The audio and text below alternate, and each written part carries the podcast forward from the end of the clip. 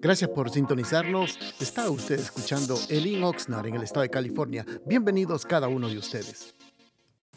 Bendiciones, amados hermanos, que tengan un precioso día. Y saludándolos el día de hoy, queremos meditar en un pequeño eh, pensamiento de la palabra. Y para ello vamos a abrir las escrituras, por supuesto.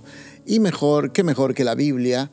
Hay un pasaje que me llamó mucho la atención, es Efesios capítulo 6, versículo número 8, dice la palabra del Señor, orando en todo tiempo. Le hemos llamado a este pequeño pensamiento la oración insistente. Amados hermanos, siempre hemos como mencionado, recalcado, repetitivamente mencionamos siempre el valor de la oración. Si nosotros pudiéramos eh, contar o dar eh, una estadística desde el día que el Señor Jesucristo llegó a nuestra vida, ¿cuántas oraciones habremos hecho al Señor? Yo me atrevería a decir que son innumerables, incalculables. Creo que la cantidad de oración que hemos realizado desde que el Señor Jesucristo llegó a nuestras vidas. Y creo que la gran mayoría de nosotros nos recordamos el día que hicimos nuestra primera oración. Recuerde que nosotros no conocíamos del Señor, hemos vivido toda una vida queriendo agradar a Dios, pero hemos estado viviendo en la tradición, en las costumbres, en las ah, religiones y nos enseñaron las vanas repeticiones, hacer cierta cantidad de una oración, luego de otra oración pero, o rezos, por decirlo así. Pero cuando llegamos al Señor, empezamos a orar por primera vez. Y yo creo que, hermanos, esa fue la primera oración que hemos elevado nosotros al Señor. Y aprendimos a orar, a darle gracias al Señor por la salvación, gracias por el perdón, gracias por su misericordia. Y eso yo me atrevo a decir, esa fue nuestra primera oración. Creo que fue primeramente a favor nuestro ese primer día que tuvimos el encuentro con el Señor. Pero luego vemos que poco a poco empezamos a notar y aprender también, como el Señor le dijo, bueno, los discípulos dijeron al Señor Jesucristo, enséñanos a orar. Aprendemos, hermanos, de que la oración no solamente es una actitud de agradecimiento, sino también es un proceso para que nosotros podamos santificarnos cada vez más. Por ejemplo, el creyente que ora es aquel que se está santificando más, eh, que te impulsa a hacer lo bueno y por supuesto te impide hacer lo malo. Por eso nosotros podemos decir con libertad, aquel que ora es el que se acerca más a Dios y aquel que no ora es el que más se distancia a Dios, se aparta de Dios y por supuesto no quiere ser escudriñado por el Señor. Y por lo tanto, lo que hace es alejarse de la oración. Para cuando uno oramos, por supuesto, también algo que quiero que mencionar, hermanos, es de que nos libra también de la hora de la tentación. Todos nosotros somos eh, tentados en diferentes situaciones eh, y en esos momentos que somos tentados, eh, qué mejor que pedir ayuda al Señor y cuánto más cuando también padecemos necesidades. Todos nosotros tenemos algún tipo de necesidad, algún tipo de urgencia en nuestra vida.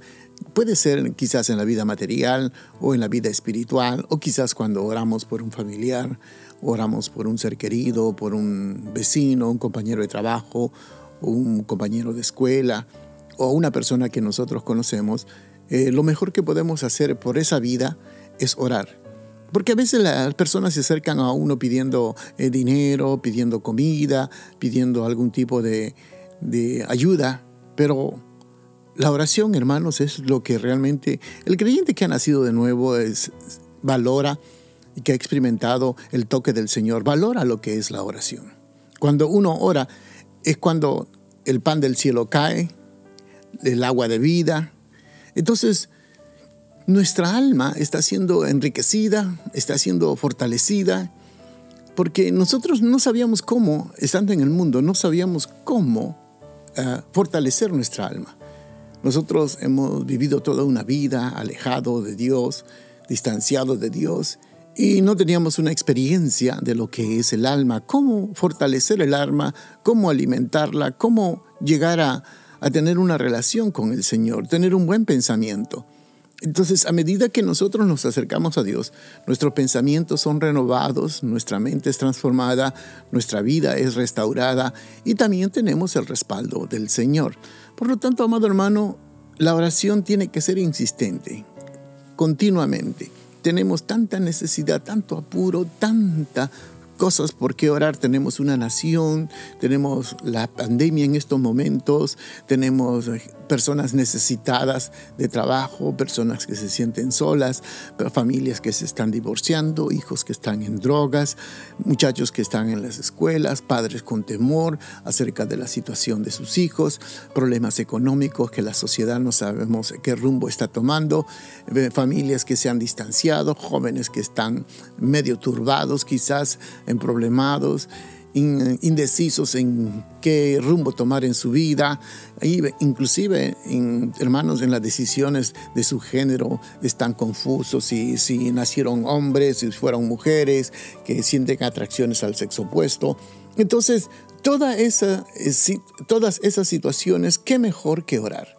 Cuando oramos, hermanos, sentimos esa paz, intercedemos ante, ante el Señor por la vida de estas personas. Si no, acuérdese por un momento qué es lo que pasó cuando Abraham estuvo intercediendo por su sobrino Lot, cuando el Señor había ya propuesto destruir Sodoma y Gomorra.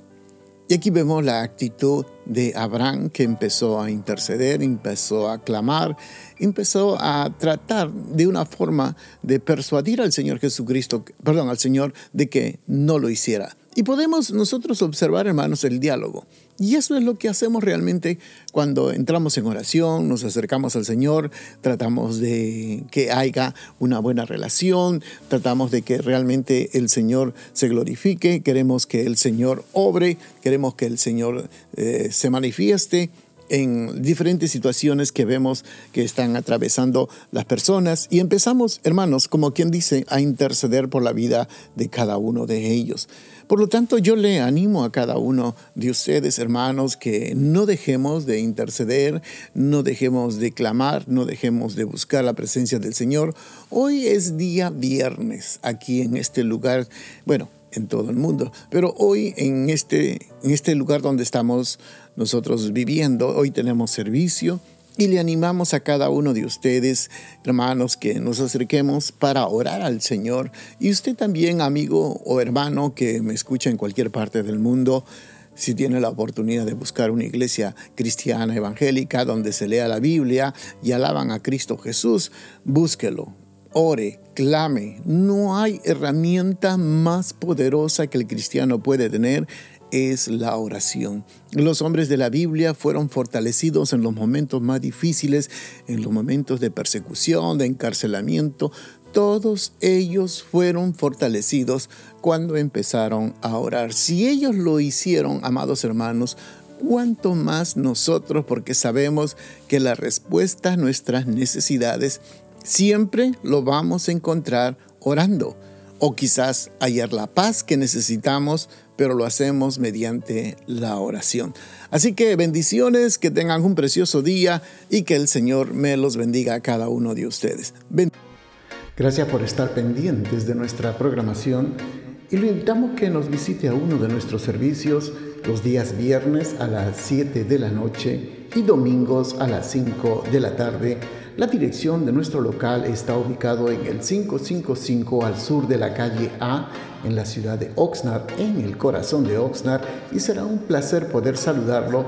Y también le pedimos de que si usted puede seguirnos de nuestras actividades en Facebook o Instagram bajo el link Oxnard será una bendición. Y para mayor información puede usted llamarnos al área 805-991-6030. Bendiciones.